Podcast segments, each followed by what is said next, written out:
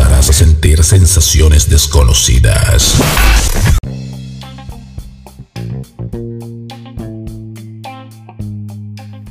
Mi vida. Mi vida es como una parábola. Una curva pequeña o grande que tiene muchos puntos F de Free Fire. Ese juego de las pistolitas. Es impresionante cómo esto se parece a mi espalda. Es muy loco lo que voy a decir porque me costó procesarlo. Por eso me quedé una hora en el baño, por no decir dos, viendo TikTok y pensando en cómo esto era posible. Las parábolas, pero no las de la Biblia, tienen sentimientos. Pueden estar riéndose hasta el niño que se cayó en el parque o llorando porque en la novela el personaje principal murió. Esto se debe a que si en la ecuación cuadrática el primer término es positivo, se forma una cara feliz.